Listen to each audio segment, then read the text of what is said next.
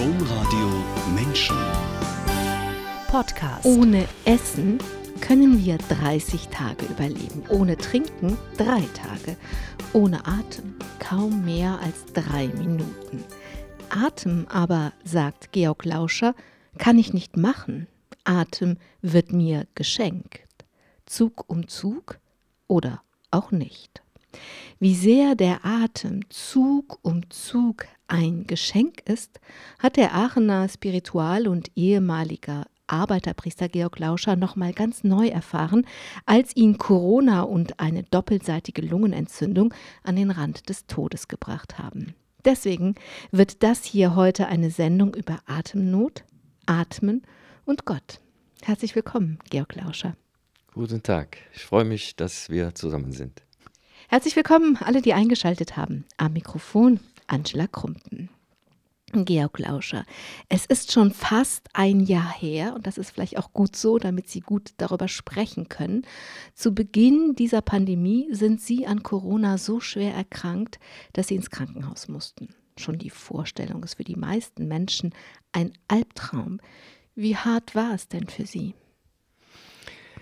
Ich habe mich selbst eingeliefert, weil ich einfach nicht mehr konnte. Ich habe nicht gewusst, dass ich Corona habe. Ich war total geschwächt und das Atmen viel schwerer. Und bin dann sechs Tage im Krankenhaus isoliert gewesen, allerdings nicht auf Intensivstation. Aber sechs Tage in Atemnot, kann ich sagen. Die letzten Tage natürlich wurde es besser. Ich bin dann auf eigenen Wunsch auch etwas früher entlassen worden. Das hat mich schon, als Sie das im Vorgespräch erzählt haben, hat mich das schon gewundert. War das denn so, dass Sie, also ich glaube, was am allerschlimmsten oder der größte Albtraum ist ja diese Vorstellung, an so ein Beatmungsgerät angeschlossen zu werden. War das so, dass Sie, dass das im Raum stand bei Ihnen?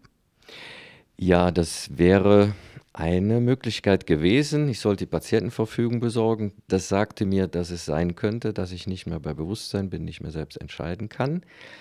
Ich wurde aber nicht an ein Atmungsgerät angeschlossen, sondern bekam immer eine Atemmaske, also für kurze Zeit, um, um den Atem zu unterstützen, aber nicht ständig.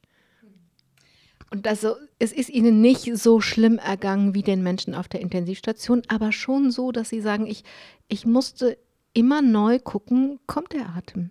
Geht es gleich weiter. Deswegen habe ich angefangen mit, das ist Zug um Zug, etwas, was wir dringend brauchen, was wir kaum drei Minuten ohne Atem können wir nicht leben, aber nichts davon können wir machen. Mhm. Ja, das war schon ähm, wirklich eine Grenzerfahrung, beängstigend auch. Ähm, ich bin nicht in Panik geraten. Es war nicht meine erste Krankenhauserfahrung.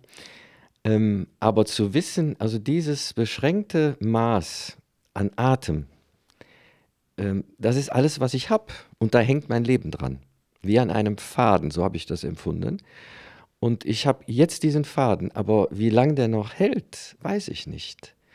Und ich habe keine Macht über den Atem. Ich kann nur das nehmen an Atemraum, was mir jetzt geschenkt wird für den nächsten Atemzug. Und dann weiß ich nicht, was dann kommt das war schon wirklich eine Grenzerfahrung und auch zu wissen, ich weiß nicht, ob ich das überlebe. Das war natürlich auch klar. Also es war auf jeden Fall, haben Sie das dann später herausgefunden, Corona und eine doppelseitige Lungenentzündung. Und Sie sagen, es war eine Grenzerfahrung. Haben Sie das Gefühl gehabt, Sie sind wirklich in Todesnähe gewesen? Ja, deutlich. Also ein Freund von mir, der hatte angerufen, ich konnte nur ganz schwach sprechen der hat mir danach erzählt, er hätte geweint, weil er dachte, Georg ist im Sterben. Also so schwach, dass auch keine Kraft mehr war, äh, normal zu sprechen wie jetzt. So nur ganz dünn, ganz dünn. Und ähm, das war erst wie ein Japsen, also, also so muss man sich das vorstellen. Und das jetzt 24 Stunden und dann einige Tage. Ähm, ähm, ja, und sich, mich zu sammeln in diesem bisschen Atem, mit meinem ganzen Geist und meiner Seele, meinem Leib, mehr hatte ich nicht. Das war schon auch eine, fast eine Meditationsübung, aber die ich mir nicht gewünscht habe. Äh, aber mit dem bisschen an Leben, was da ist, in diesem kleinen Raum mich sammeln, mit, mit allem, was ich bin und habe. Das heißt, im Grunde hat sich das Leben ganz wie in sich zusammengezogen auf das, was absolut überlebensnotwendig ist, nämlich der nächste Atemzug. Dazu hat ihre Kraft gerade immer noch neu gereicht. Ja. Und dann die Dankbarkeit, aber die war jetzt nicht jubelnd, aber die Dankbarkeit, oh, ich atme noch. Und aber zitternde Dankbarkeit, weil ich weiß ja nicht, wie lange noch. Und dieses Empfangen des Atems, also ich kann meinen Atem nicht produzieren, nicht herstellen. Er ist wirklich geschenkt. Das klingt so banal, aber das zu erfahren existenziell ist nochmal was ganz anderes. Und ich empfange jeden Atemzug neu. Und ich kann nicht wissen, ob der nächste wieder kommt. Und das ist für mich auch eine tiefe spirituelle Erfahrung gewesen, auch, auch eine Erfahrung, ja, von Gott zu leben oder von Gott zu atmen. Also, oder dass Gott atmet in mir, aber ich habe ihn nicht. Ich habe ihn nicht. Das ist ja jetzt ein Jahr her, hat sich, und jetzt atmen Sie ja schon ein Jahr lang weiter und ich weiß gar nicht, wie oft am Tag man atmet, aber ja doch oft, ne? 24 Stunden, man atmet auch in der Nacht oder wir atmen auch nachts, wenn wir schlafen.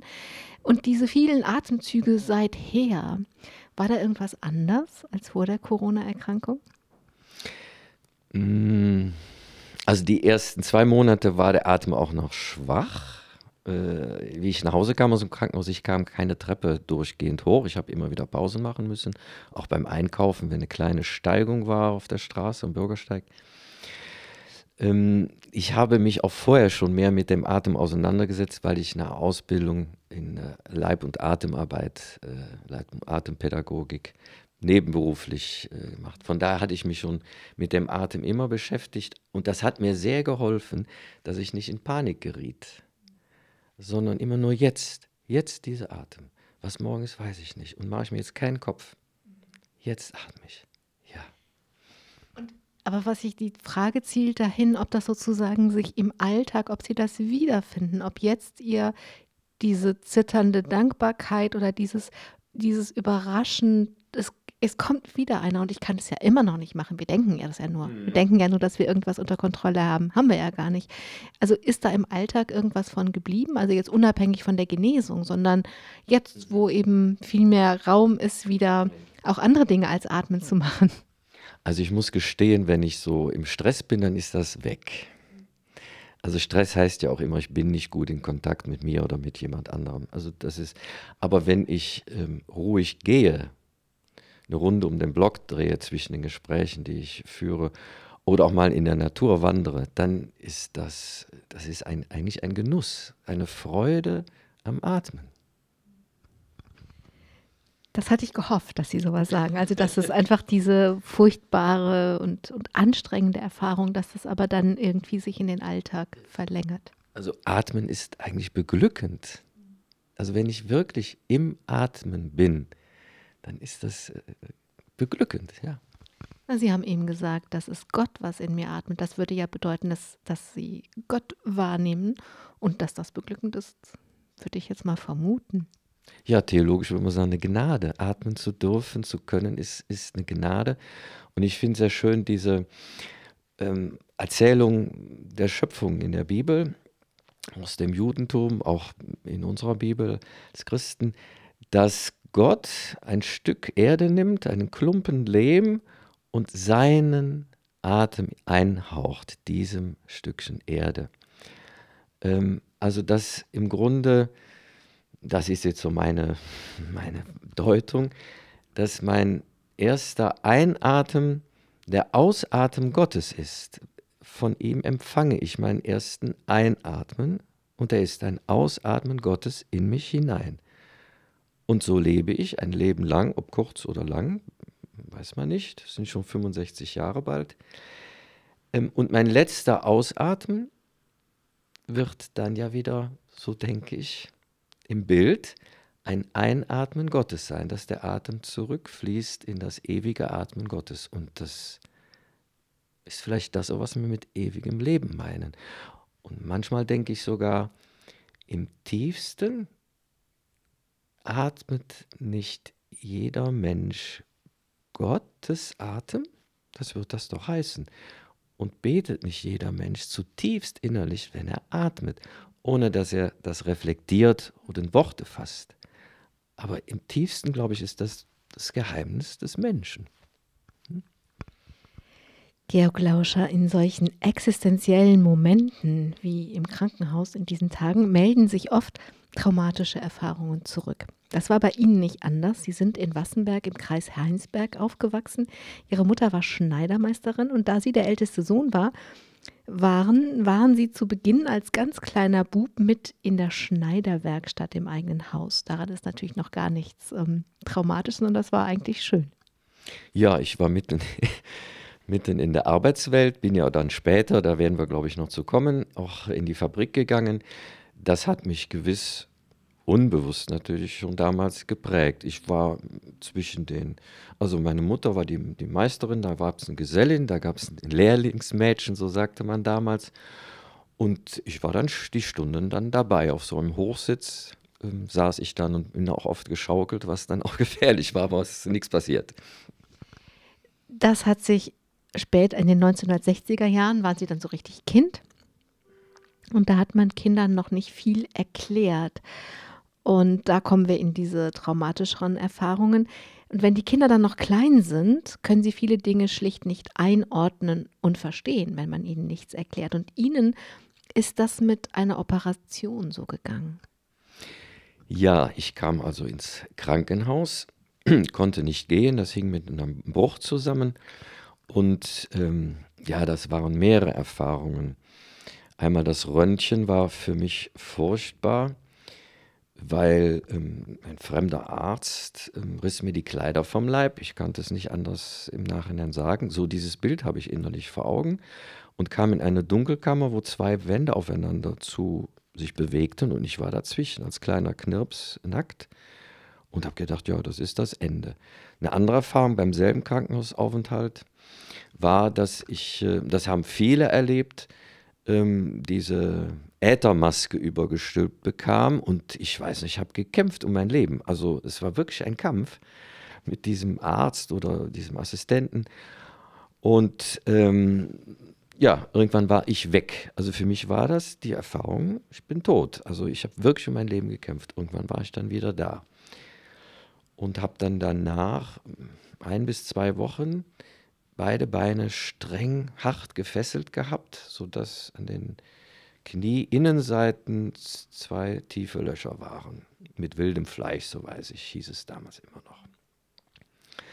Und, ähm, und Besuch gab es damals nicht. Also wir waren mit vielen Kindern in einem großen Saal, Bettchen neben Bettchen, und das war eine Glaswand, wo ich mich erinnere, dass meine Eltern da zu Besuch waren, aber hinter dieser Glaswand.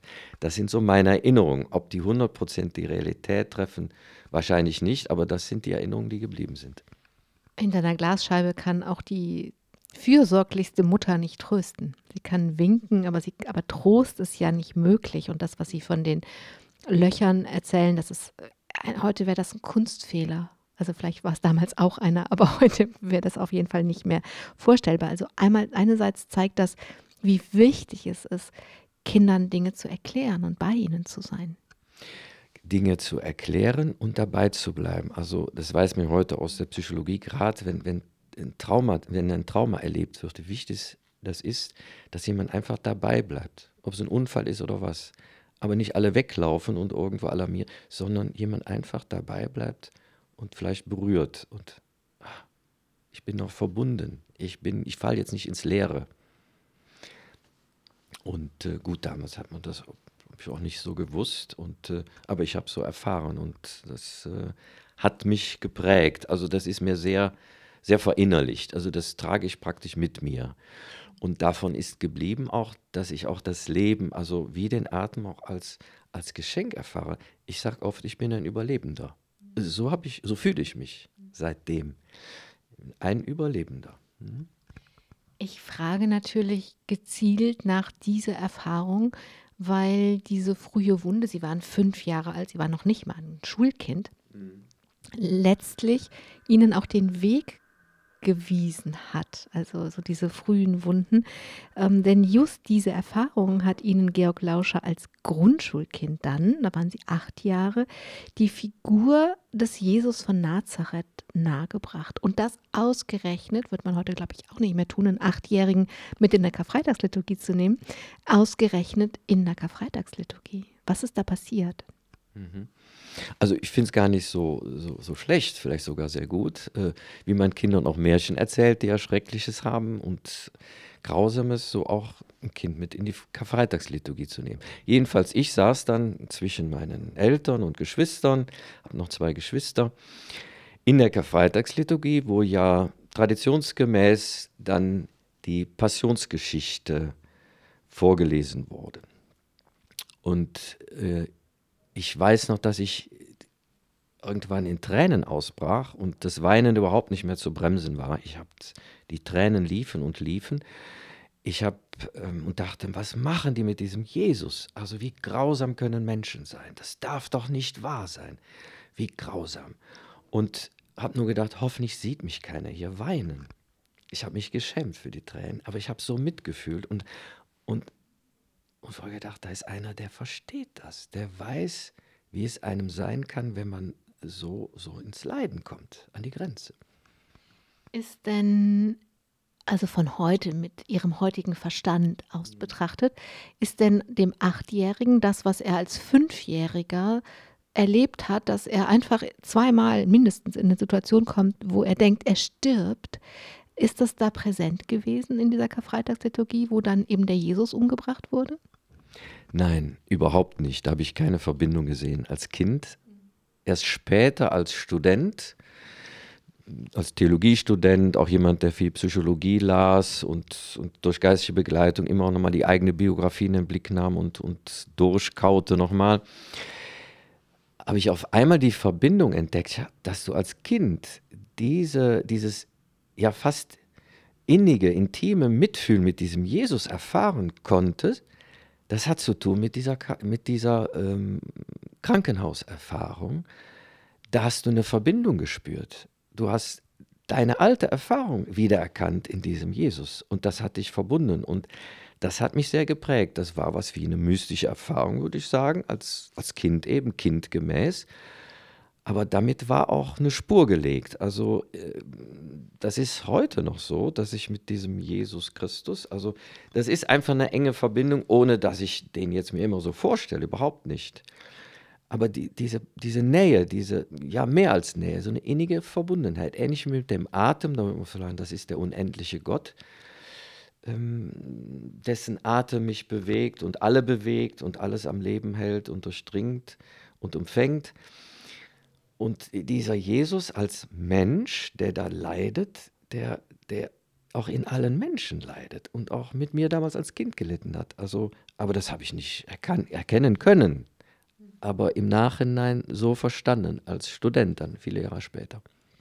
Und wie war es dann, wenn wir jetzt zu dem Achtjährigen zurückgehen? Hat der sich getröstet gefühlt oder hat er dann ein großes Vorbild gehabt? Er wollte werden wie Jesus oder wie muss ich mir das vorstellen? Da weiß ich nichts mehr von. Ich weiß nur diese Erfahrung, aber ich, danach habe ich mir nichts vorgenommen. Das war einfach ein unendlich tiefes Berührtsein und das war's. Ganz kann es ja nicht gewesen sein, weil Sie haben erzählt, dass aus, dieser, aus diesem tiefen Berührtsein, da ist jemand, der weiß, wie es dir gegangen ist, ist geworden, dass Sie selber Priester werden wollten. Also ganz kann es das ja nicht gewesen sein. Nein, aber nicht bewusst eben. Ne? Ich habe mir nichts vorgenommen danach. Ich habe da nicht an Priesterwerden danach gedacht. Äh, wohl als Kind, das, aber das hat vielleicht auch mit dieser Grenzerfahrung, dieser Todesnähe zu tun, dass ich als Kind, ähm, ich, ich habe Vögel geliebt, weil die so frei waren und konnten fliegen. Und ich habe dann tote Vögel als Kind, vielleicht als neun, als zehnjähriger, vom Straßenrand aufgehoben und dann zu Hause im Garten beerdigt. Und äh, dann habe ich mich so als Priester verkleidet mit einem Arbeitskittel vom Vater Und mein Bruder hat dann den Messdiener gespielt und äh, der tote Vogel wurde in eine kleine Dose gebettet auf Gras mit Blumen und, äh, und dann haben wir eine kleine Beerdigung gehalten. Und äh, ein echter kleiner Vogelfriedhof, da lag so ein halbes Dutzend Vögel dann irgendwann. Und da ging ich immer mal hin und habe mich sehr verbunden gefühlt. Ich glaube, ich habe für die gebetet. Und ich würde heute für Tiere beten, für die Natur. Da ist eine Verbindung. Also wie, wie zu den Menschen. Und äh, das hängt wahrscheinlich auch damit zusammen, dass ich da diese toten Vögel aufgelesen habe. Ist ja verrückt, aber das ist, hängt auch damit zusammen. Also jedenfalls die Prägung. Dann war Franziskus auch verrückt. Ich finde das sehr sympathisch. ja, aber von Ihrer Frage war, die Prägung war da durch dieses Berührtsein, aber natürlich nicht, dass ich mir etwas vorgenommen hatte und so. Und die ging auch noch mal weiter nachher, die Prägung. Das ist ja eigentlich, also sozusagen, wenn Sie jetzt von, also einen großen Sprung machen von acht Jahren bis zum Abitur, ist es ja, muss da ja was geblieben sein, denn Sie haben dann das, Sie sind dann in ein Priesterseminar gegangen. Also da muss ja irgendwas aus dieser Prägung Sie gezogen haben oder jedenfalls in Bewegung gesetzt haben, wie auch immer Sie das ausdrücken wollen. Ja. Also selbstkritisch könnte ich sagen, das war die Erfahrung, dass im letzten auch Beziehungen zu Menschen weg sind. Das hat mich, glaube ich, auch dahin geführt, dass ich sage, Mensch, du kannst alleine durchs Leben. Ich sehe, das ist eine, eine Erfahrung mit Schatten natürlich, ne? aber dieses Gefühl, wenn es darauf ankommt, da sind die Beziehungen weg. Ich glaube, das, das war diese kindliche Erfahrung. Das ist sicherlich auch eine, eine negative Prägung, die sehe ich schon. Aber die gehört zu mir. Habe viele, viele schöne Beziehungen erlebt seitdem und in lang, langjährigen, jahrzehntelangen Freundschaften. Aber diese Erfahrung ist trotzdem auch wahr. Und wir hatten damals als Jugendliche mit 16, 17, 18 eine, eine Rockband, Starkstrom genannt. Ähm, ganz wilde Musik gemacht und da war immer schon das, was willst du werden? Und dann äh, habe ich natürlich auch gesagt, ja, ich überlege, Priester zu werden. Gesagt, du bist doch nicht verrückt, passt doch gar nicht zu dir. Doch, sage ich. Hm. Und äh, ich studiere das erstmal und so. Und ähm, das und wir haben damals in dieser Phase, wir waren sehr sozialkritisch, haben sozialkritische Texte gemacht und wir wollen die Welt verändern und ähm, das hängt sicherlich auch nochmal, ist nochmal verstärkt durch diese Erfahrung selbst, so am Rande gewesen zu sein hä? und sich mit denen am Rande verbündet zu fühlen, von innen her. Georg Lauscher, Sie sind dann jedenfalls ins Priesterseminar gegangen, aber nicht mit so einer inneren Gewissheit, dass das jetzt der richtige Weg ist, sondern voller Zweifel. Und ausgerechnet der Besuch einer Messe hat diese Zweifel dann noch viel schlimmer gemacht. Ja, also das war im Konvikt dann in, in, Bonn und ich hatte dann sehr früh, das, die Geschichte geht da weiter, dieser rote Faden zieht sich weiter, äh, mich angesprochen gefühlt von den Obdachlosen. Da gab es einen Frühstückskreis mit den Obdachlosen und da haben wir Brötchen. Ich bin direkt mit eingestiegen, schon, glaube in der zweiten Studienwoche und mit ihnen erzählt, zugehört vor allen Dingen. Ja, und hatte viel von diesem Elend mitbekommen. Und dann, weiß ich noch, war eine Kommunitätsmesse, also der ganzen Gemeinschaft, der Hausgemeinschaft, vielleicht 50 bis 70 Studenten waren wir damals. Und ähm, auf einmal während einer Wandlung, so, das ist Höhepunkt einer Messe, ganz zentral, die Wandlung dieser irdischen Gaben von Brot und Wein. Und auf einmal schlug es wie der Blitz ein. Ich habe es nicht gesucht und gewollt. Es schlug ein wie der Blitz. Das stimmt alles nicht. Der Mensch macht sich was vor, weil er auch die Armut oder das Elend des Lebens nicht ertragen kann. Er will sich was schön machen, was vormachen. Und dann hängt er sich an, an so eine Idee. Und ich, ich habe es nicht gewollt und gesucht, aber plötzlich war alles weg, was ich vorher geglaubt hatte. Und äh, was sehr wichtig für mich war, ich hatte dann, also Freunde, die habe ich, denen bin ich wirklich also auf den Leib gerückt mit meinen Fragen. Und ich habe keine mich überzeugende Antwort gefunden, warum ich glauben soll. Nichts hat mich überzeugt. Der Direktor damals, das war klasse, er hat mich nicht darauf, daraufhin angesprochen, dass ich wochenlang nicht bei der Messe war. Ich habe mit dem Spiritual darüber gesprochen. Da war ich erstaunt, er freute sich und ähm, ja, aber das war der Punkt, dass im Grunde mein Kinderglaube zerbrochen war. Das war erstmal eine erschreckende Erfahrung. Aber eben wie Kinderschuhe irgendwann zu klein sind und dann läuft man erstmal barfuß und hat nichts unter den Füßen. Und es tut weh, auch zu laufen. So, so war das und darum hat er sich gefreut und bin dann ganz langsam einen Weg gegangen, ach, über Monate, mit vielen Gesprächen, vielen Gesprächen. Und nichts konnte mich zufriedenstellen und ähm, meine Antworten zufriedenstellen. Bis eines Tages ein Freund dann sagte, wir sind heute noch befreundet nach, nach über 40 Jahren, und er hat diese, diesen kleinen Satz nur gesagt. Aber Georg, du glaubst doch an den Menschen. Also diesen Satz sagte er in seiner Ratlosigkeit. Er wusste mir nicht mehr, was zu sagen. So habe ich ihn in die Ecke gedrängt.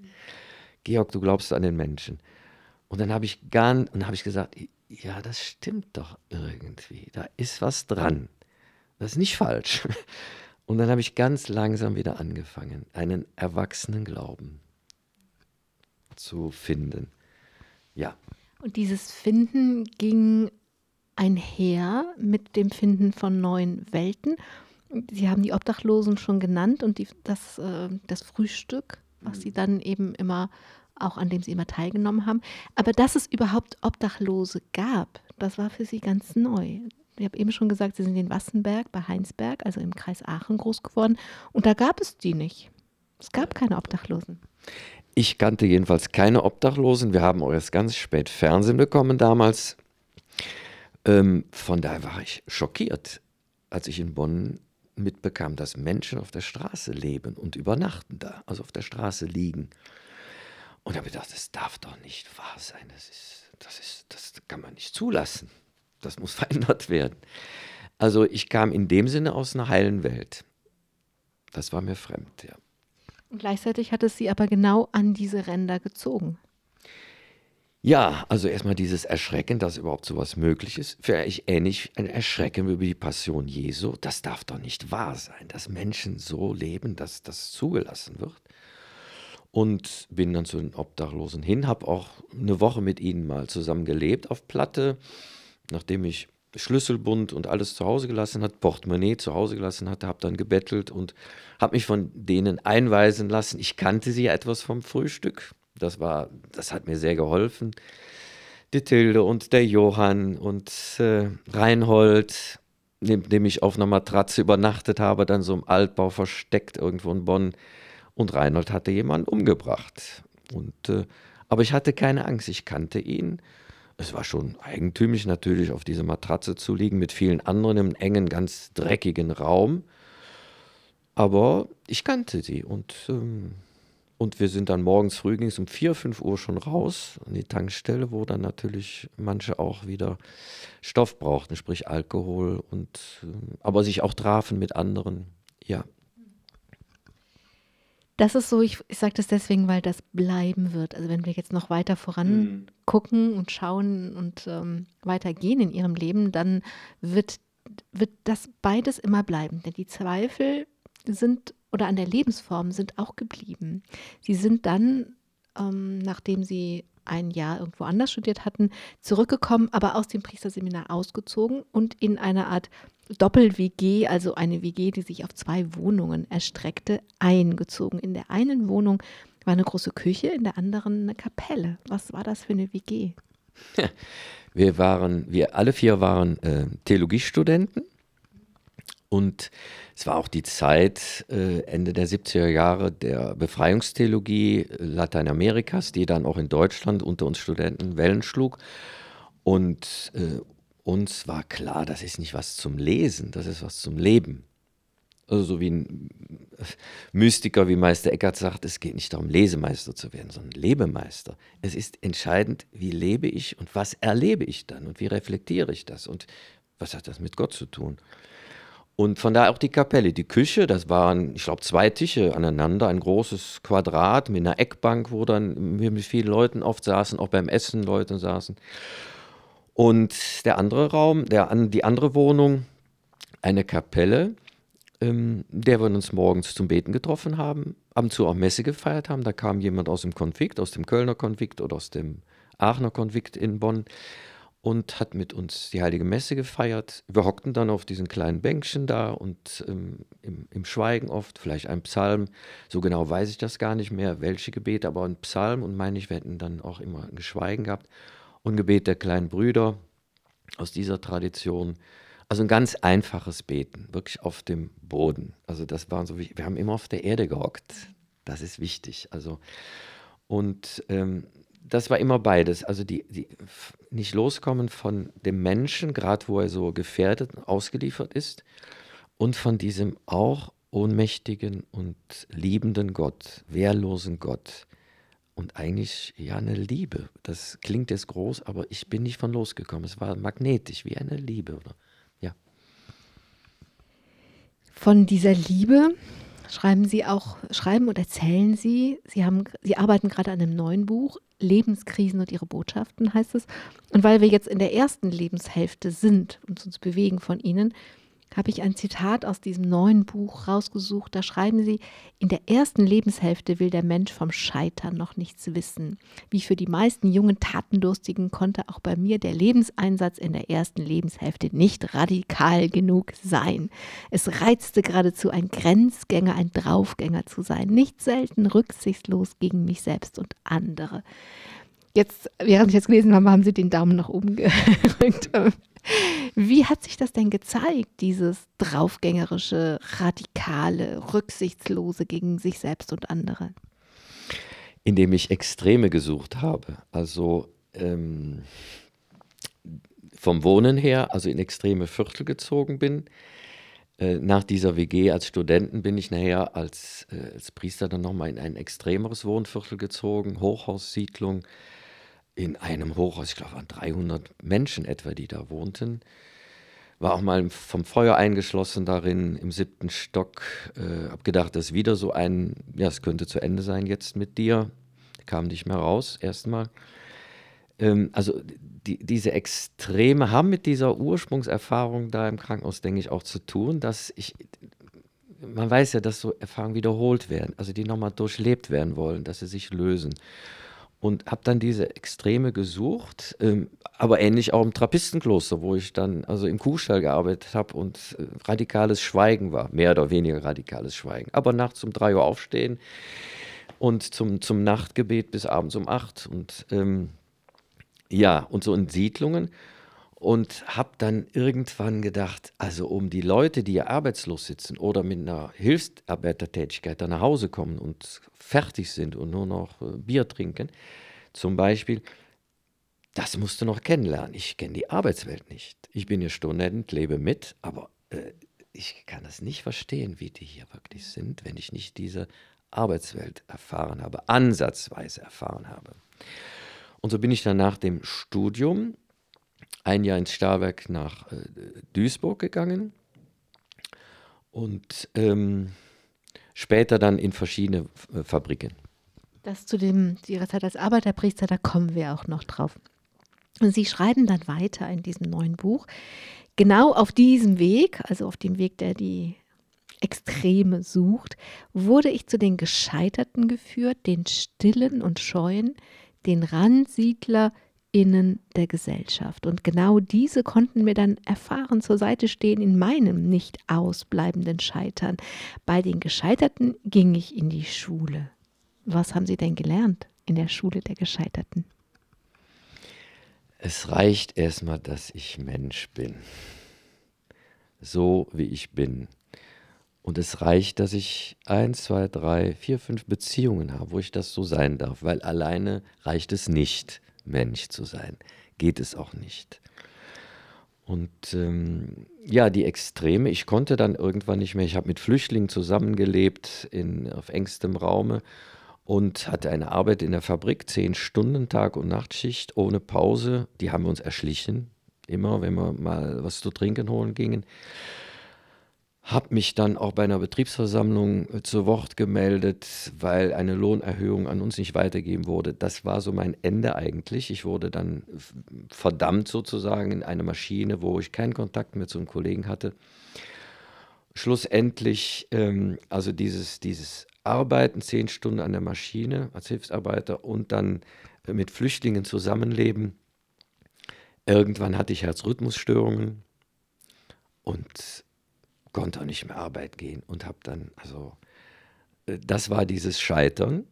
Und ich war bei den Gescheiterten, also diesen Flüchtlingen, die nichts hatten, die nicht arbeiten gehen durften. Ich hatte die Nachbarn, die auch, die deutschen Nachbarn, die ebenso gescheitert waren an den Maßstäben dieser Gesellschaft, die denen nicht genügten und, ähm, und die mich akzeptiert haben. Ich war einer von ihnen und habe nochmal tiefer gelernt, zu ihnen zu gehören. Vorher hatte ich immer noch die Arbeit und konnte beweisen, dass ich ja das schaffe, da in der Fabrik zu arbeiten. Und jetzt hatte ich die nicht mehr. Und eigentlich hat es mich noch tiefer äh, mit denen verbunden. Wie haben Sie das denn gemerkt? Oder woran haben Sie das gemerkt, dass die Menschen, die in ihrem, was für Sie, Georg Lauscher, ein Scheitern war, ähm, gelassen haben und angenommen haben? Woran konnten Sie das merken? Für, für die war das gar kein Thema, dass ich die Arbeit äh, nicht mehr hatte. Das war überhaupt kein Problem. Also für mich war das ja ein großes Problem. Nö, die haben mich so genommen, wie ich jetzt bin, eben arbeitslos. Und äh, mit mehr Zeit auch zu erzählen, zuzuhören, Besuche zu machen oder mich besuchen zu lassen. Es war einfach mehr Zeit und da war ich dann ganz schnell drin. Auch wenn ich natürlich an der Ecke merkte, mich erfüllt das nicht ganz. Ich suchte nach mehr. Aber es war eine beglückende Erfahrung, dass ich da so von denen, die ich ja vorher kannte, als Fabrikarbeiter, die mich jetzt als Arbeitslosen genauso nahmen wie vorher. Jetzt weiß ich es chronologisch nicht genau, Georg Lauscher, aber ich weiß, dass Sie sich Pfarrer im klassischen Sinn nicht vorstellen konnten. Jetzt weiß ich nicht, ob das vor dieser Zeit oder nach dieser Zeit ist, aber Trotzdem konnten sie sich vorstellen, Priester zu werden. Und das haben sie ihrem Bischof Klaus Hämmerle damals erzählt und der konnte das verstehen. Er hat ihnen dann einen Vorschlag gemacht, nämlich, okay, aber mach doch erstmal eine Kaplanszeit. Das wiederum konnten sie, obwohl sie nicht Priester werden wollten, nicht Pfarrer im klassischen Sinne werden wollten, konnten sie gut annehmen. Warum? Was ist da passiert in diesem so zentralen Gespräch? Ja, es musste wieder spitz auf Knopf gehen vorher. Ich war im Priesterseminar und das war nach Fabrikerfahrungen, also mittendrin in Fabrikerfahrungen könnte man sagen, aber nach den ersten Fabrikerfahrungen, nach drei Monaten im Trappistenkloster, kam ins Priesterseminar und dachte, hier bist du falsch. Du läufst in die falsche Richtung. Du kannst doch nie in dieser bürgerlichen Kirche Pfarrer werden. Das geht nicht, um Himmels Willen. Du musst, du musst umlenken. Dann gab es ein Gespräch mit Regens und dem Bischof, Klaus Hämmerle damals. Und äh, er kannte meine Geschichte und hat darin wohl, so sagt er, eine, eine, Berufung gesehen und wollte die fördern, ihr einen Platz geben im Bistum und hat dann vorgeschlagen, Herr Lauscher, ich sehe das bei Ihnen so, aber wenn Sie eine Kaplanstelle machen würden, um zu lernen, wie so die normale Pfarrarbeit ist, das habe ich gerne angenommen. Es war eine tolle Zeit. War das leichter, das anzunehmen, weil es von vornherein klar war, das ist begrenzt. Ich mache das jetzt mal aber nicht den Rest meines Lebens. Na, so hat der Bischof das auch wieder nicht gesagt. er hat gesagt, wenn es wirklich was ist, was, ähm, was sein soll, also wirklich eine Berufung, dann wird die auch nach drei oder vier oder fünf Jahren noch da sein. Gehen Sie mal in den, und dann gucken wir nach drei Jahren nochmal weiter. So, also von daher hat er jetzt mir keinen Blankoscheck erteilt. Das war auch gut so. Ich habe dann äh, in der Pfarrei nach einigen Monaten dem Pfarrer gesagt, ähm, also schon zu Beginn gesagt, darf ich hier nicht in die Arbeitersiedlung ziehen. Sagt der Pfarrer, nee, das verstehen die Leute nicht. Zieh mal in die Kaplanei mit sieben Zimmern. Also mit Küche, also sieben Räumen, müsste ich sagen. Gut, das habe ich dann angenommen und getan. Und dann nach ein paar Monaten habe ich gesagt, lieber Pastor, also Wolfgang, lieber Wolfgang, also ähm, ich habe jetzt Flüchtlinge kennengelernt, die wohnen in so einem Altbau mit Ratten und Obdachlose. Also ich finde das nicht okay, wenn ich hier äh, in dieser Kaplanei alleine wohne und soll dann in der Kirche selig die Armen sagen und das Evangelium auslegen an die Armen. Ich sage, das geht nicht. Das, und ich habe dann, Flü und der Ahmad und der, der Arul und so, die, die, die suchen was, die könnten die nicht in die Kaplanei ziehen. Und da sagte der Wolfgang, der Pastor, Georg, mach das, ich spreche mit dem Kirchenvorstand. Hat er getan und so habe ich dann drei Jahre etwa, ähm, mit Flüchtlingen und in dem Haus zusammen gewohnt. Die waren zum Teil näher im Kirchen, im, im, im Jugendchor, haben Wochenenden mitgemacht. Es, wir haben viel gefeiert in dem Haus, gemeinsam gekocht, international gekocht. Die Flüchtlinge hatten in den deutschen Jugendlichen dann Leute, die äh, mit ihnen Deutsch lernten und auch Freundschaften schlossen. Es war eine ganz lebendige Zeit. Wie war das denn? Also der Pastor hat mit dem Kirchenvorstand gesprochen, ist schon mal wichtig, aber das heißt ja noch nicht, dass die Menschen, die so in die Kirche kommen, ich nehme an, wir sind noch Ende der 70er, Anfang der 80er Jahre, nur mal zur zeitlichen Einordnung. 84, 84 bis 87. Also Mitte der 80er Jahre, heißt das ja nicht, dass die Menschen, die sie als Kaplan akzeptieren sollten, das gut finden, was sie da machen. Wie war das denn in der Gemeinde? Also die Jugendlichen haben es offensichtlich gut gefunden, der Kirchenvorstand hat es geduldet. Und wie, was haben die Menschen gesagt? Also die allermeisten haben das sehr positiv aufgenommen. Es, es gab auch, auch Gegenstimmen. Es gab auch Gegenstimmen. Also wer ist jetzt da alles bei dem Kaplan? Das so, das sind ja nicht. Und, also es waren ja auch die Jugendlichen da. Das hat die schon dann auch überzeugt. Und andere Leute, ich habe mich gut verstanden mit, mit den meisten in der Gemeinde, wirklich. Hm, habe auch kritisch gepredigt, da gab es schon mal auch richtige Gespräche. Aber äh, es war im großen Teil akzeptiert. Ich frage deswegen, weil sowas ja schnell, vielleicht ist das auch, hat die Zeit sich auch gewandelt, dass das heute eher passiert, sowas ist, wo die Menschen sich wehren, weil sie diesen Spiegel nicht vorgehalten bekommen wollen. Denn da gab es ja bestimmt auch welche, die noch Zimmer frei hatten in, ihrem in ihren Häusern oder Wohnungen. Das war damals die Zeit, wo es hieß, das Boot ist voll. Das war nachher viel voller, aber 2015 äh, und so weiter. Aber damals war schon diese Parole ständig zu hören, das Boot ist voll. Ähm, es gab das natürlich. Es gab auch, auch, eine Stimme, die sagte dann, jetzt sind die Schwarzen schon, an, schon am Altar, also im Jugendchor. Hm? Also es hat mich tief getroffen, aber habe gesagt, lass sie reden. Also ich weiß, dass das hier richtig ist noch nicht mal die Menschen, die sagen, die, die so viel Angst haben, die das nicht sagen, wir wollen das nicht. Wir wollen nicht, dass die hier sind. Das gibt es ja heute ganz offensiv, dass viele Menschen das mhm. sagen. Die meine ich noch nicht mal, sondern ich meine die, die das Evangelium für sich selber auch ernst nehmen und denen halten sie ja einfach einen Spiegel vor, dass es möglich ist, viel weiter zu gehen in seinem bürgerlichen Leben. Ja, aber das habe wenig erfahren, dass die sich angegriffen fühlten. Eher so, dass dass viele zu spenden anfingen. Also ich weiß gar nicht, wie viel Geld ich dann bekam, um das weiterzugeben, auch mit unserer Flüchtlingsarbeit und so. Also das, das war die stärkste Reaktion eigentlich. Vielleicht auch aus einem schlechten Gewissen, mag sein, ja. Ja, da haben Sie eine gute Erfahrung gemacht. Hat aber nicht dazu geführt, dass Sie gesagt haben, ich will Pastor werden oder Pfarrer im klassischen Sinn.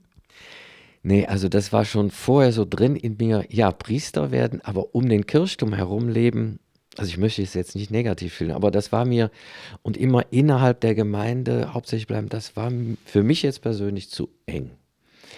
Und ich mich zog äh, dieses, dieses, dieses, die Spannung zwischen der Mitte und dem Rand an. Ähm, war übrigens auch immer ein, Bischof, ein Bischofsthema beim Hämmerle. Also, dass die Mitte zum Rand muss und der Rand zur Mitte. Da hat er auch oft, äh, also, das war ein Dauerthema bei ihm auch. Und das hat sich auch getroffen. Das war, ich finde, seit meinen frühesten Erfahrungen als Kind, als Jugendlicher, war das in mir eingebrannt, dass ich nicht einfach schön in der Mitte mich einrichten konnte, der Gesellschaft oder der Kirche oder des Amtes und sagen, schön ist und gut ist. Nein, also das, ich hatte immer diese Unruhe das ist nicht die ganze Wahrheit und nicht die ganze Wirklichkeit. Und darum immer äh, wieder in, diese, in diesen Spagat an, an den Rand. Und von daher konnte ich, das ist durchgehend geblieben bis heute, ich konnte nicht Pfarrer werden, aber Priester schon. Weil für mich Priester sein heißt, hm, mit der ganzen Existenz eigentlich auch in, diese, in diesen Spagat, in diese Heimatlosigkeit, in dieses auch Gott nicht haben, nicht wissen, ähm, aber sich ihm anvertrauen und zugleich auch den Menschen und gerade die, die, die nichts haben und nichts wissen und äh, nicht mehr klarkommen in der Gesellschaft, ist ja eine, eine sehr ähnliche Erfahrung. Das heißt, was genau? Also so eine Fahrstelle mit dem entsprechenden Gehalt und dem ähm, Standing und dem Status in der Gesellschaft und eben dem der Seelsorge für diesen bürgerlichen Kern der Mitte. Das war klar, das ist es nicht. Aber trotzdem Priester sein. Sie haben gesagt, existenzieller, aber das würde ich gerne besser verstehen. Das heißt, Sie sind dann zum Bischof gegangen und haben gesagt, ja, also die Berufung ist geblieben und sie ist immer noch nicht bürgerlich, bürgerlicher geworden, meine Berufung. Ich will Priester sein, das heißt Zölibat und was noch? Also Zölibat, dieses ehelose Leben, das hatte ich lange geprüft, ob, ob ich darin glücklich werden kann. Und am Ende des Studiums war eigentlich nur das klar, ja, soweit ich das jetzt beurteilen kann, kann ich diesen Weg ehrlich gehen, ehelos zu leben.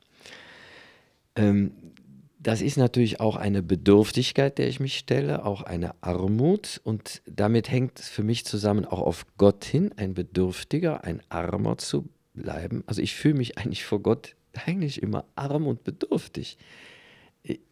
Ich, und, und letztlich auf die Menschen hin auch. Ähm, ich habe keinen Menschen, ich habe auch keinen Gott.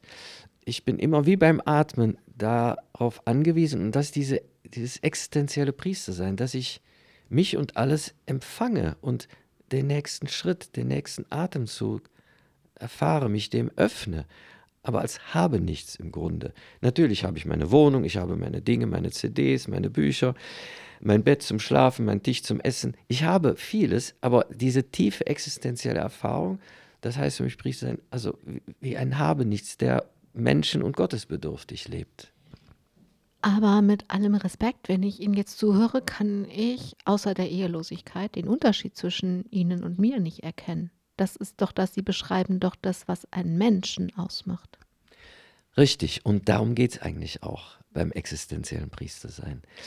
Weil ähm, in der Taufe wird das von jedem Christen bekannt, also dass jeder Christ, jede Christin Priester, Priesterin, Prophet, Prophetin, König, Königin ist. Das ist eine tiefe existenzielle Wahrheit, so sagt der Glaube, so sagen die Sakramente. Ich finde, das ist wenig ans Licht gehoben und realisiert in der Kirche. Aber jeder Mensch hat diese Erfahrung zutiefst. Und auch ob verheiratet oder nicht verheiratet. Es gibt auch in der Ehe so etwas wie das Zölibat und die Ehelosigkeit. Also äh, ich und, und ich brauche als, als Eheloser Menschen, die in Ehe leben, wie Menschen, in, die in Ehe leben, glaube ich, auch nochmal was Wichtiges empfangen können von jemand, der ehelos bleibt. Ist zumindest ein Ideal. Also es gibt beide Lebenswege, auch in allen Religionen, in allen Kulturen, im Islam vielleicht am wenigsten. Ähm, aber beides hat ja was. Also dieses, ich bin nur zusammen mit einem, mindestens einem anderen Menschen lebensfähig und liebesfähig.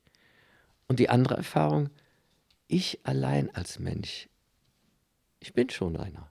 Ich bin schon einer und ich bin schon Gottes. Ich habe, ne, das, das ist schon kostbar, ein einzelner, einsamer Mensch zu sein. Das ist unendlich viel wert.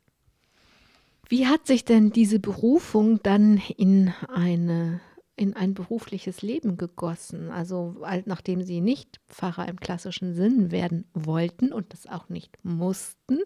Das ist ja auch nicht selbstverständlich, dass ein Bischof dazu stimmt. Ne? So. Also als sie das auch durften, was haben sie denn dann gemacht? Also ich bin dann in die Siedlung gezogen, das war nach der na, nach der zweiten Kaplansstelle. Aus der ersten wurde eine zweite, weil an einer Bildungsstätte für, für Arbeiter und Arbeitslose der KB und CRJ wollte man mich unbedingt haben. Es gab dann ein Gespräch mit dem Bischof und der Bischof Hemmele meint dann, ach ja, vielleicht nehmen Sie die Stelle noch, dann können Sie ein bisschen so auch nochmal äh, theoretisch oder politisch äh, und theologisch lernen noch ähm, in diesem Bereich. Das habe ich dann auch getan. Nochmal drei Jahre und danach, dann war es aber allerhöchste Zeit, also dann war ich auch nicht mehr zu bremsen und bin dann in diese Hochhaussiedlung, wo ich eben erzählt habe, dass ich vom Feuer eingeschlossen war, wo ich in der Textilfabrik gearbeitet habe, zehn Stunden in Wechselschicht und mit den Flüchtlingen dann auch Kontakt fand, auch zusammen gewohnt habe. Also ich habe ähm, durchaus einen größeren Teil meines Lebens in Frankreich verbracht und da habe ich diese Arbeiterpriester eigentlich sogar als Bewegung gesehen. Also die waren jedenfalls sichtbar. Das war, man musste das nicht erklären, was ein Arbeiterpriester war, das wussten die Menschen. Hier ist es irgendwie so komplett unsichtbar, aber im Grunde haben Sie als klassischer Arbeiterpriester gelebt. Kann ich das so sagen? Ja, damals war ich Arbeiterpriester, heute nicht mehr, aber ich war Arbeiterpriester mit einigen anderen zusammen. Wir, ich habe nicht alleine angefangen, sondern wir waren eine Gruppe damals von Vieren und von diesen Vieren sind drei in die Fabrik gegangen und heute ist noch einer in der Fabrik seitdem, also die ganzen Jahre oder Jahrzehnte.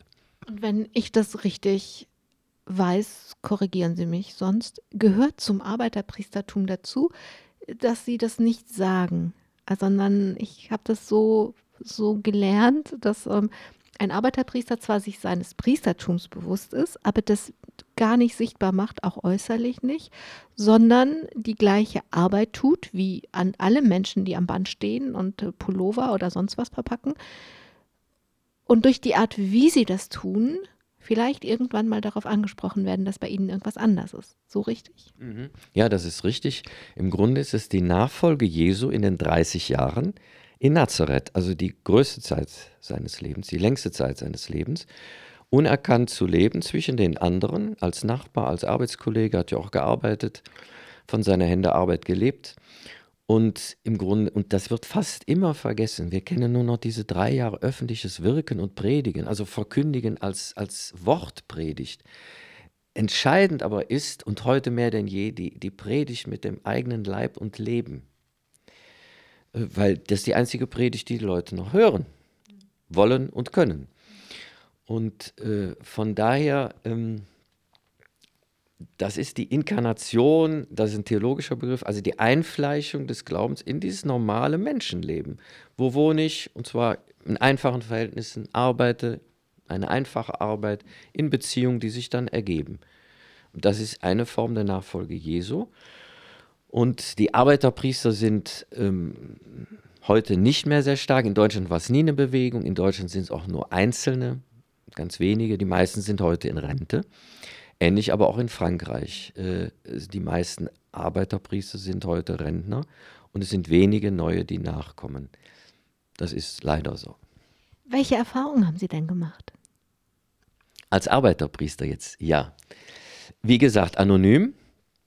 Und äh, beim Einstellungsgespräch muss ich natürlich sagen und wollte ich auch sagen, weil das ja sonst auch betrügerisch ist, ich sage, ich bin Priester, aber ich bin nicht mehr vom Bistum bezahlt ich möchte hier äh, gerne arbeiten. Der ähm, Personalchef, so war mein Eindruck, vermutet, ich habe eine, eine Krise. Ich äh, will mit der Kirche oder mit dem Zölibat eine Krise. Jedenfalls, ich will da raus und suche eine Arbeit, von der ich mich ernähren kann. Das habe ich, habe das nicht näher erklärt und habe wohl gebeten, bitte behalten Sie das für sich. Ne? Das soll hier kein Thema sein. Ich glaube, das war ihm auch ganz lieb. Wie auch immer, jedenfalls, ich habe darüber geschwiegen. Das ist auch ein Grundsatz, wie die sagen, der Arbeiterpriester, wie jeder andere. Ich war dann eben der Georg, der an der und der Maschine war und das wechselte. Man wurde hin und her geschickt, um das zu lernen, das. Also als Hilfsarbeiter, die unterschiedlichen Tätigkeiten zu lernen, damit ich auch als Springer eingesetzt werden konnte.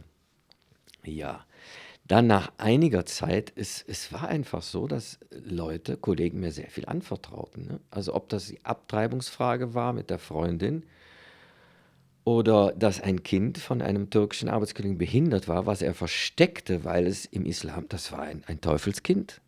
Aber er sprach mit mir drüber. Es, es hat sich einfach so entwickelt. Und ich habe das so genommen. Und dann war ein Kollege, der von seiner Geschichte erzählte, wie, die, wie er mit seiner Mutter als Kind im Frauenhaus war und, und seine Freundin jetzt schwanger. Und, und, und dann habe ich gesagt, du Stefan, du hast mir jetzt so viel von dir anvertraut ich will da was von mir erzählen. Was, ähm, ich äh, bin eigentlich Priester. Dann hat er groß geguckt und habe ich gesagt, aber bitte erzähl das niemand anderem. Und er hat es niemandem erzählt. Als es dann nach einem Jahr irgendwo eine Lücke gab, von außerhalb, weil mich jemand irgendwo äh, kannte, dann kam dieser Stefan auf mich zugelaufen und sagte, Georg, Georg, ähm, die, die, wissen jetzt, dass du, aber ich weiß nicht. Ich habe nichts gesagt. das heißt, Sie würden sagen, für eine Weile hat dieses Konzept mit dem Leib und mit dem Leben zu predigen funktioniert. Ja, und danach auch. Also letztlich war, das war für mich auch okay, dass sie wussten, dass ich Priester bin. Nur ich war dann der Georg. Ich war anders. Ich war als Kollege schon dazwischen. und wurde jetzt nicht entweder irgendwie bewundert oder verachtet, weil ich jetzt dann sage, ich bin Priester. Und ich war erstmal einer von ihnen. Und dann war mir das schon auch ein Anliegen zu sagen, ja, aus, aus welchem Hintergrund komme ich? Ne? Und, und ehrlich zu sein. Und äh, das, da habe ich aber schöne Sachen erlebt. Also jemand anderes sagte, dann, der war aber arbeitslos, der war nicht im Betrieb, sagte, ja, guckte dann, als ich sagte, ja, ich bin Priester, sagte, oh, das ist mir egal. Und wenn du Metzger wärst, Hauptsache du bist in Ordnung. Ach, das ist mir egal. Schöne Aussage. Aber, aber es war ihm dann doch wichtig. Also das in, innerhalb von Jahrzehnten habe ich das schon gemerkt. Also auch in Krisen, wo ich ihm mal so ein kleines Buch, Neues Testament, den Psalm gegeben habe und sagt, mit den Psalmen kann ich was anfangen. Die Aggression, die drin sind, die habe ich oft auch. Mir ist jetzt wichtig, leider, weil ich hätte noch viele Fragen und könnte noch lange zuhören, dass unsere Sendezeit sich dem Ende neigt. Und ich wollte Ihnen noch eine Frage am Ende stellen, und zwar nochmal zurück zu dem Buch. Dieses kleine Buch, was Sie, an dem Sie gerade arbeiten, was im März erscheint, heißt Lebenskrisen und ihre Botschaften. Und das ist ja fast schon eine Plattitüde, dass in jeder Krise eine Chance liegt. Ich glaube, das haben wir jetzt alle begriffen, dieses chinesische Zeichen. Nun sind Sie katholischer Priester. Und die katholische Kirche erlebt sowas, wie soll ich es denn nennen? Eine Megakrise, eine Katastrophe. Was ist die Steigerung von Krise? Ist das dann auch die Megachance, was da gerade passiert? Ich glaube ja und ich vertraue darauf, dass es ein Nach der Krise gibt auch wenn Kirche immer in Krise sein muss, weil sie nie fertig sein kann und sich zur Ruhe setzen kann. Also von daher, auch zum Christenleben gehört auch die Krise, finde ich. Also zu mir gehört sie jedenfalls immer wieder mal. Und das ist nötig. Ich finde, eine Krise hat immer etwas Reinigendes. Und in der Regel habe ich in der Krise auch mich an irgendwas festgeklammert oder mich, mir Vorstellungen gemacht, die zu eng sind, die nicht auf das Leben passen. Und die müssen zerbrechen. Und die Kirche hat das getan. Und ich glaube, es muss vieles zerbrechen. Aber dann stecken wir noch mittendrin, weil noch ist ja nicht so viel zerbrochen. Ja, das ist in der Krise so, wenn man mittendrin ist, ne? dass man überhaupt sich nicht vorstellen kann, wie kommst du hier raus? Wie kommst du da durch? Und wie soll das danach aussehen? Das ist so eine Krise, dass ich dann wirklich nichts weiß und nichts habe und nichts mehr will. Also, äh, das ist Meister Eckhart jetzt äh, vereinfacht zitiert. Und das, das zeichnet eine wirklich radikale Krise aus, die auch dann, früher hat man gesagt, läutert, reinigt, klärt, aber ich muss, glaube ich, in meinem Leben war das so und ich meine, die Kirche müsste das auch immer wieder mal an den Nullpunkt, ins Nichts, ins Nichts vor Gott. Ähm, alles das, was sie aus sich selbst gemacht hat oder sich selbst darstellen will vor anderen, dass alles das auf Null in die Armut vor Gott zurückkommt und dass sie wirklich wieder hören kann, die Botschaft an die Armen und das selbst erfährt und nicht, das sind die weit weg, für die müssen wir was tun, sondern selig die Armen und wir sind arm. Und darin können wir uns mit allen verbinden. Das ist wieder eigentlich das, was ich existenz, existenziell priesterlich sein. Wir sind nicht über den anderen. Wir sind nicht über den anderen, sondern als Christen, Christinnen immer mit den anderen. Wenn wir radikal glauben, stehen wir in derselben Armut vor Gott. Das sind ja jetzt so Worte, wenn Sie die sagen, glaube ich Ihnen die sogar, aber die werden so oft gesagt. Das ist genau das, was immer gesagt wird. Da, wie kann denn das, was immer gesagt wird, aus der Krise rausführen, wenn es ja eigentlich in die Krise reingeführt hat? Ja, die Praxis muss sich ändern. Die Worte richtig. Also vielleicht nicht, werden sie immer so in der normalen Gemeinde verkündigt, aber jemand, der sich stärker im Glauben auseinandersetzt, wird so sprechen wie ich. Das ist äh, orthodox. Das ist nichts, also ist nichts, was aus dem Glauben rausführt, sondern eher nochmal tiefer hinein, meine ich. Ähm, die Praxis muss sich ändern. Wir reden, aber wir leben nicht so. Also aus den, den Redemeistern, würde man sagen, müssen Lebemeister werden. Und das ist aber nicht, was man anderen verordnen kann oder predigen kann, sondern ich finde das, das Ich muss es für mich durchdeklinieren und das ist ein, ein Weg über ein Leben lang. Also das sind ja Jahrzehnte, über die wir jetzt gerade kurz mal gesprochen haben. Ähm, und so, so, müsste das für jeden gehen. Also eigentlich gilt das auch für, für jede Religion, für jeden Gläubigen, in welcher Religion auch immer. Die habe ich ja nie als Besitz und schon, schon verstanden oder im Griff, überhaupt nicht. Ähm, aber dass sie sich realisiert. Und das Christentum ist eigentlich eine Religion der Menschwerdung, der Einfleischung, der Inkarnation. Also wenn, müssten wir das sehr, sehr ernst nehmen. Georg Lauscher, Ich danke Ihnen für Ihre Zeit und für die Bereitschaft, so existenziell zu erzählen als existenzieller Priester. Ich danke allen, die zugehört haben und ich hoffe, dass was davon hängen bleibt, dass ihr nicht RedemeisterInnen, sondern LebemeisterInnen mit Meister Eckhart werden müssen, wenn irgendeiner irgendwas glauben soll. Am Mikrofon war Angela Krumpen. Machen Sie es gut. Domradio Menschen. Weitere Informationen finden Sie auf domradio.de.